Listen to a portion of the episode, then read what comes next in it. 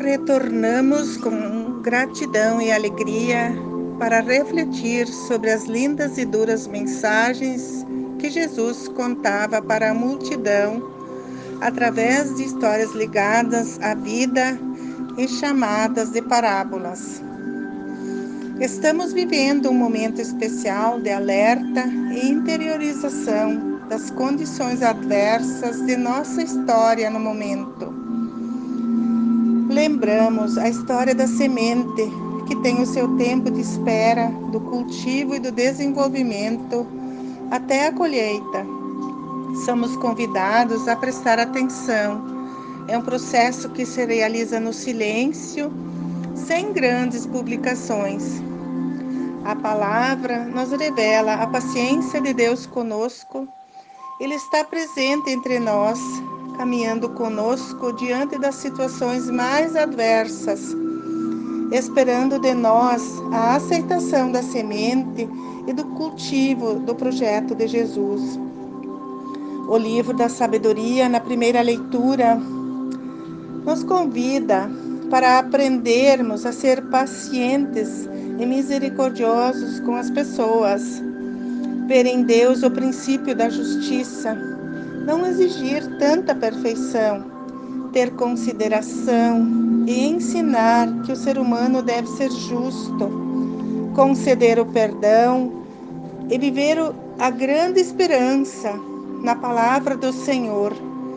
No Evangelho de Mateus, no capítulo 13, versículos 24 a 43, encontramos as parábolas que Jesus contava dessa forma para o povo entender melhor. Ele disse: O reino dos céus é como um homem que semeou uma boa semente no seu campo. Enquanto todos dormiam, veio o inimigo e semeou o joio no meio do trigo. Quando as sementes nasceram, as duas espécies apareceram os empregados, assustados, procuraram o Senhor e disseram: Senhor, não semeastes uma boa semente no teu campo? De onde vem o joio? O Senhor respondeu: Foi algum inimigo que o semeou. Queres que vamos arrancá-lo? Não. Pode acontecer que ao arrancar o joio, arranqueis também o trigo. Deixai o joio crescer até na hora da colheita. Aí arrancai-o primeiro, amarrai-o em feixes para ser queimado. Recolhei depois o trigo para o meu celeiro. A parábola do joio e do trigo nos ensina que vivemos num campo livre onde todas as sementes são semeadas. Porém, cabe a cada um de nós escolher a semente que quer colher para produzir os frutos que serão recolhidos no final da colheita, que é o final da nossa vida. A segunda parábola de hoje fala da semente da mostarda, que é a menor semente de todas mas quando ela cresce, torna-se uma árvore enorme, de modo que os pássaros vêm e fazem seus ninhos nos ramos. A terceira parábola, o reino dos céus é como um fermento que uma mulher mistura com três porções de farinha e deixa crescer até que toda a massa fique fermentada.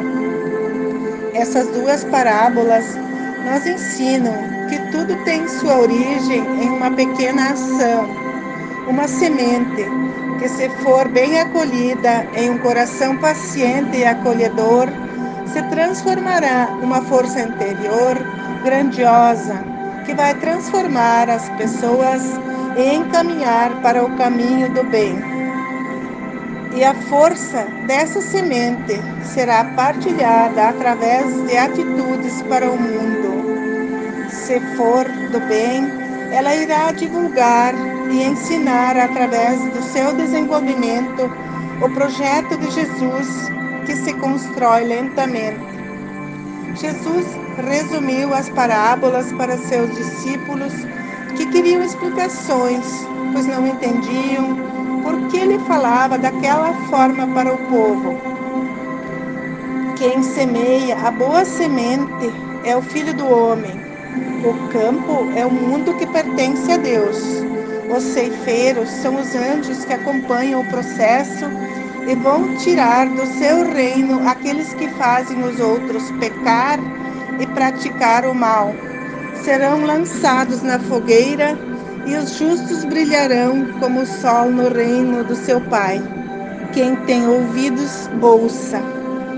Que todos sejamos pacientes e vigilantes ao escolher as sementes que queremos cultivar em nosso coração, pois as sementes que cultivamos através de nossas atitudes neste campo que Deus nos oferece com liberdade de escolhas. Mas o Evangelho adverte: cada um vai para o celeiro dos frutos que colheu. Uma ótima semana para todos nós.